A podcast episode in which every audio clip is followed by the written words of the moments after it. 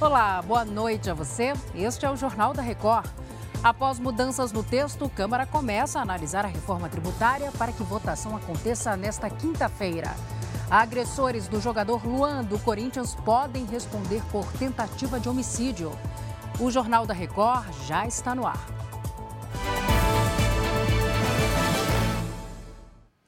Após muita negociação, a Câmara dos Deputados iniciou a discussão sobre a reforma tributária. No parecer apresentado agora à noite, o relator, deputado Agnaldo Ribeiro, do PP da Paraíba, incluiu a criação de uma cesta básica com isenção tributária e antecipou a transição dos impostos para 2026. O Matheus Escavazini está ao vivo em frente ao Congresso Nacional. Ele tem os detalhes para a gente. Oi, Matheus, boa noite. Boa noite para você, Salsi. O deputado Aguinaldo Ribeiro terminou de ler agora há pouco o relatório de 142 páginas durante duas horas. A expectativa é que seja retomada a sessão amanhã às 11 da manhã. Os debates devem se estender por toda a quinta-feira e a votação no primeiro turno pode acontecer à noite. O projeto apresentado prevê a substituição gradual de seis impostos incidentes sobre consumo e serviços por dois impostos de valores agregados, um para a União e outro para estados e municípios. O imposto será cobrado no final, ou seja, no estado em que ele é consumido e não na origem, como acontece atualmente. Inicialmente prevista para 2029, a transição dos impostos estaduais e municipais foi antecipada para 2026. Outra novidade apresentada agora à noite é a criação de uma cesta básica nacional com imposto zero. A definição de quais alimentos vão fazer parte da cesta ficou para depois.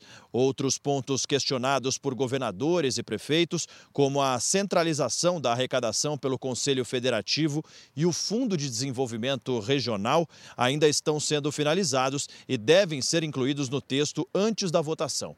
Vamos ouvir o que disse o relator Aguinaldo Ribeiro.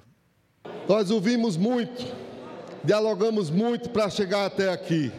E como disse o nosso presidente Arthur Lira, nós vamos continuar ouvindo até que o papel do parlamento possa construir o texto que será, tenho certeza, convicção, que entrará para a história mudando um sistema tributário que de fato precisa mudar. Que o que nós estamos fazendo aqui é um trabalho sério de responsabilidade com todos os brasileiros. O Senado aprovou nesta quarta-feira o Marco das Garantias, projeto de lei que altera regras na contratação de empréstimos. O objetivo é diminuir riscos para credores e devedores e reduzir o custo do crédito no Brasil.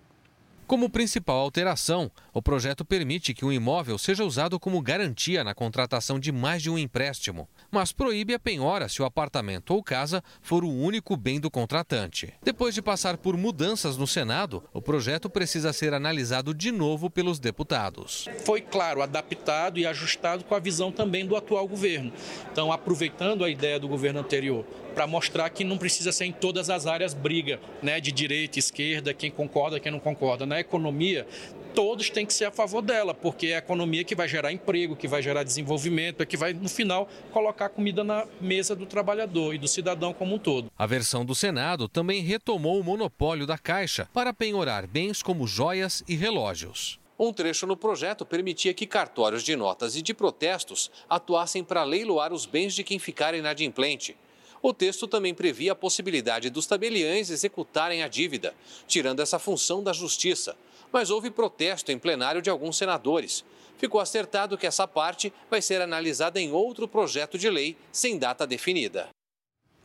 A polícia de São Paulo instaurou um inquérito para investigar as agressões e ameaças ao jogador Luan, do Corinthians. Ele foi abordado por sete homens dentro de um motel na madrugada da última terça-feira. A gente conversa ao vivo agora com Roberto Tomé. Tomé, fala pra gente o que diz a polícia.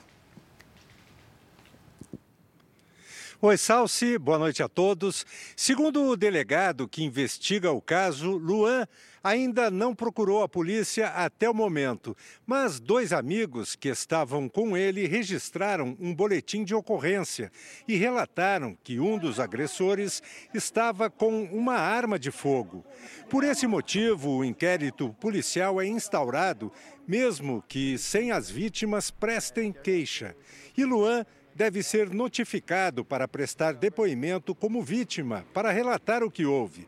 Sete homens que participaram das agressões já foram identificados e podem responder por tentativa de homicídio.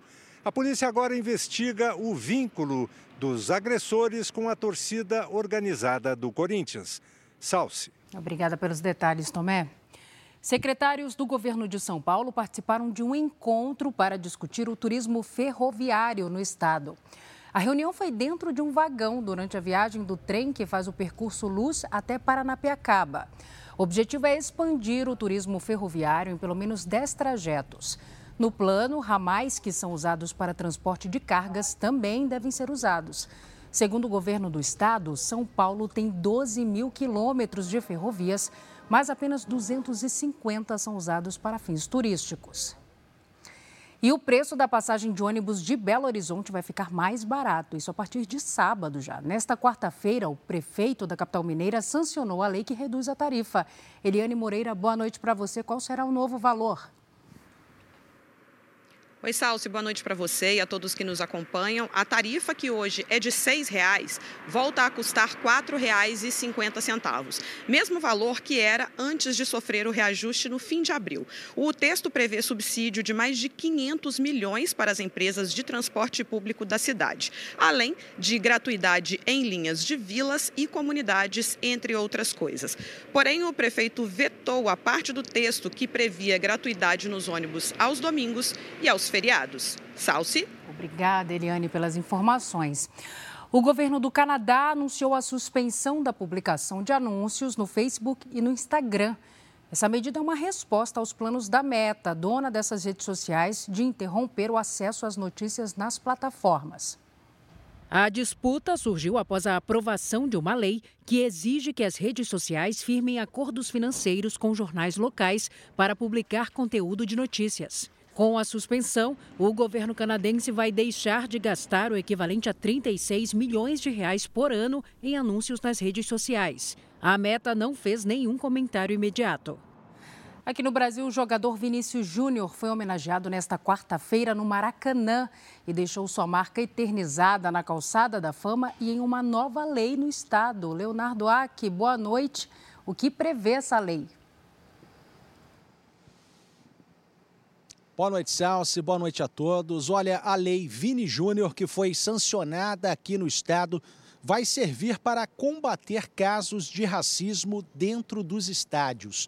Uma das determinações é o encerramento de partidas em casos de atos racistas. Durante as homenagens, o atacante do Real Madrid teve os pés marcados na calçada da fama do Maracanã e recebeu medalhas e honrarias pela Assembleia Legislativa do Rio e também da Câmara Municipal. O Vini Júnior foi vítima de ataques racistas em maio em uma partida entre Real Madrid e Valência no Campeonato Espanhol. Salce. Homenagem merecida. Obrigada, Léo. Bom descanso para você. Este foi o Jornal da Record. Outras informações na primeira edição do JR 24 Horas, que começa às 7 da manhã. Você fica agora com Fala que eu te escuto. Boa noite para você. Cuide-se. Tchau.